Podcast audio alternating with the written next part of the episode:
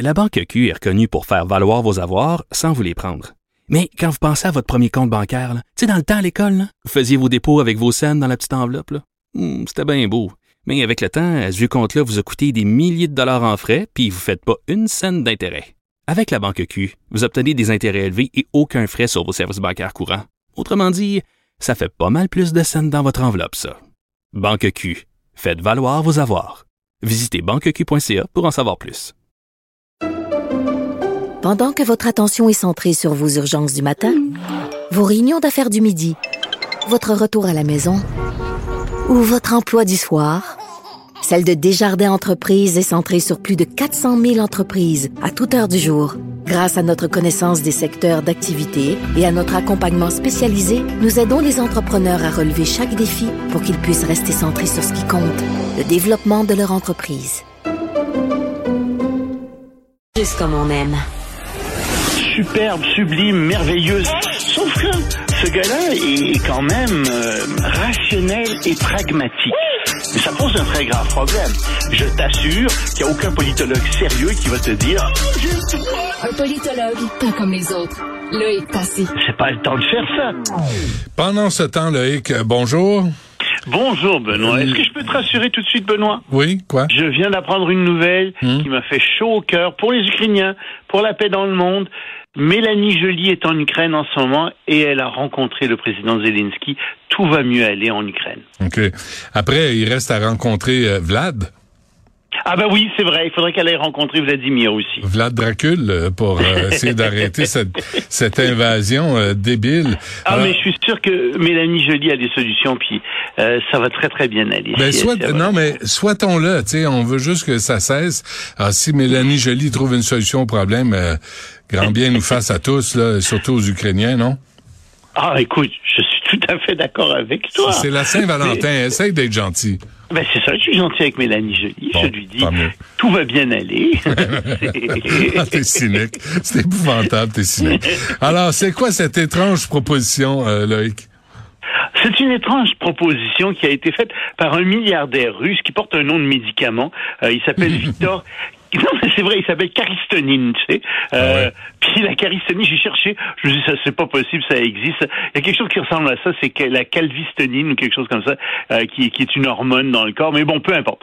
C'est amusant parce que c'est un milliardaire, il y a 5 milliards de dollars au moins à sa disposition, et lui euh, a fait fortune dans l'industrie pharmaceutique. C'est pour ça que je disais qu'il portait un nom de médicament, euh, à mon avis. Mais bref, ce gars-là a décidé d'acheter un aéroport à Francfort, le deuxième aéroport le plus grand euh, à côté de Francfort, un aéroport qui a du mal à vivre, qui vivote.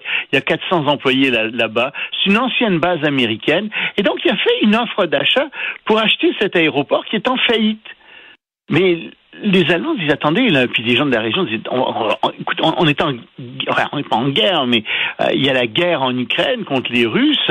Cet aéroport sert aussi à des transports de troupes américains.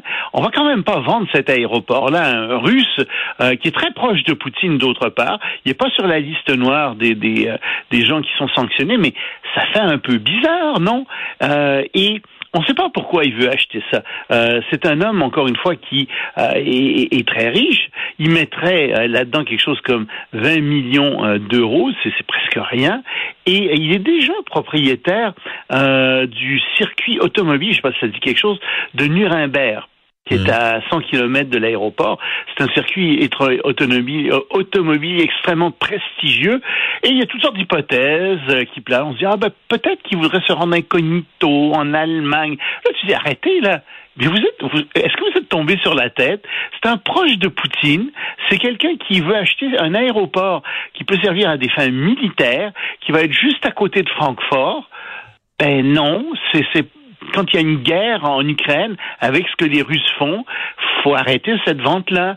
Et en fait, le ministère de l'Intérieur le, est en train de regarder ça en Allemagne et il pourrait empêcher la vente d'avoir lieu. Mais on va suivre ça. Parfait. Mais les, Chinois voulaient l'acheter aussi cet aéroport-là. Tu sais, je sais pas ce qu'il a cet aéroport, mais très intéressant. Bon, usine de trolls à Saint-Pétersbourg, c'est quoi ben ça? À Saint-Pétersbourg, des trolls, euh, c'est-à-dire que euh, c'est pas qu'on les fabrique les trolls là-bas, mais euh, c'est à des, des trolls. On rappelle aux gens qui savent pas ce que c'est les trolls. Euh, ce sont des, euh, ce sont des gens qui vont sur les réseaux sociaux et qui écrivent des choses pour choquer ou pour manipuler aussi l'opinion publique. Et donc il y a à Saint-Pétersbourg une ancienne usine justement euh, qui a été reconvertie en une usine où euh, d'où partent des messages pro-russes à travers le monde euh, dans toutes sortes de domaines. On vient de découvrir ça et évidemment on met les gens en garde, mais c'est très difficile de contourner des trolls comme ça. Et en fait, on met les gens en garde contre la manipulation de l'opinion publique. on dit que les Russes se, sont, se concentrent en ce moment sur cette guerre de l'opinion publique, mettent de plus en plus de ressources là-dessus pour que justement l'opinion mondiale soit en faveur de la Russie, hmm. ce qu'elle n'est pas tellement dans les démocraties. Et les citoyens qui ont la double nationalité, qui implique celle de la Russie, euh, commencent à être, euh, être visés. Ben, ils sont non seulement visés, il y en a qui sont arrêtés, il y en a qui sont interrogés, parce qu'ils sont en Russie, ils sont américains et russes. Euh, J'imagine que ça doit être la, même chose avec plusieurs autres nationalités, mais c'est vraiment le cas avec les Américains euh, qui ont une nationalité la double nationalité russe. Euh, et le gouvernement américain leur a dit sortez de là, allez-vous-en, sortez parce que il y a une vague de conscription qui s'en vient et on pourra pas faire grand-chose pour vous. Euh, vous allez être conscrit, on pourra pas. C'est probable que le gouvernement russe ne reconnaîtra pas votre double nationalité. De toute façon, il y a un certain nombre de ces gens qui ont été arrêtés déjà, et normalement, de par les traités internationaux, la Russie est obligée d'avertir euh, le gouvernement américain quand il y a un de leurs citoyens qui est arrêté. Ils le font même pas parce qu'ils reconnaissent pas la mmh. citoyenneté américaine. Donc, encore un signe qu'il euh, y a une offensive euh, plus grande de, de Vladimir Poutine qui s'en vient. Bon, et les nouveaux amis, les Iraniens, sont en Chine.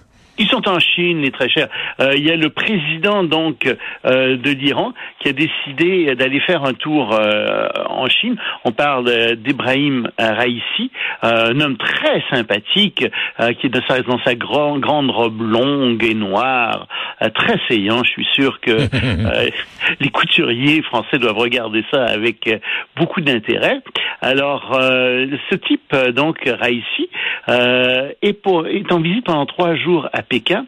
Euh, on ne sait pas encore exactement qui il va rencontrer, mais euh, on sait que Pékin et euh, la, Chine est très proche de l'Iran. Et depuis la Chine est le premier partenaire commercial de l'Iran. Et en fait ils ont contracté un, partenariat stratégique en 2001 et c'est un partenariat stratégique qui fonctionne très bien. Les Chinois investissent énormément en Iran, mais moi, ce qui je trouve effroyable, c'est de voir ce type euh, à côté de Xi Jinping. Et on voit donc que les, dictatures se tiennent le coup de le plus en plus se resserrent les rangs parce qu'il y a Poutine aussi qui est là-dedans.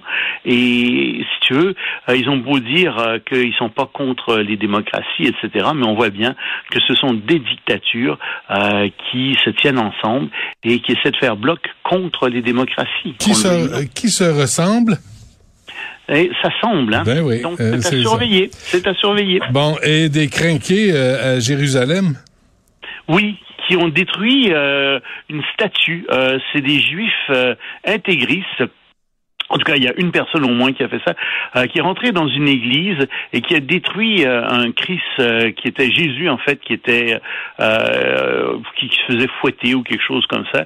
Ils ont détruit ça. le type a été arrêté. Mais le problème, c'est que ça, c'est simplement un phénomène qui montre bien un exemple, qui montre bien qu'il y a de plus en plus de, d'agitation parmi les extrémistes juifs, les intégristes juifs, ceux qui sont du côté de, Netanyahou, qui partent parce qu'ils sont au pouvoir comme ça, se sentent tout permis et ils, montent euh, comme ça, ils attaquent les gens, ils, enfin ils attaquent les, oui ils attaquent les gens, ils attaquent les Palestiniens, mais euh, ils attaquent aussi euh, les, les, symboles religieux d'autres religions. oui, il y a des intégristes religieux juifs et comme partout ailleurs, les intégristes religieux sont pas des gens recommandables. Ce sont des gens qui créent énormément de dissensions sociales. Et si on les attaque eux, ah ben là, c'est pas pareil. Ah, ben là, Là, le- c'est- la ah, fin bon. du monde. Ah, oui, Dieu n'attaque jamais personne. Ben c'est pour ça aussi que je, je sors ça quand il y a des euh, il y a des euh, intégristes de n'importe quelle religion qui Ouais, euh, ouais. attaquent d'autres religions. Ben oui, je dis. Et particulièrement les chrétiens. Ceux des chrétiens sont ceux dans le monde, il faut le répéter, qui sont le plus victimes d'attaques. Hmm. C'est pas les musulmans, contrairement à ce qu'on pense. Ce sont les chrétiens qui sont victimes d'attaques, et ce sont les musulmans qui les attaquent, ou les hindous qui les attaquent en grande partie. Bon, là, c'est la Saint-Valentin. On va se laisser sur ces paroles d'amour. Puis on se reparle demain. au cœur. Oui, malheureusement. Merci, Loïc. À demain. Salut, au revoir.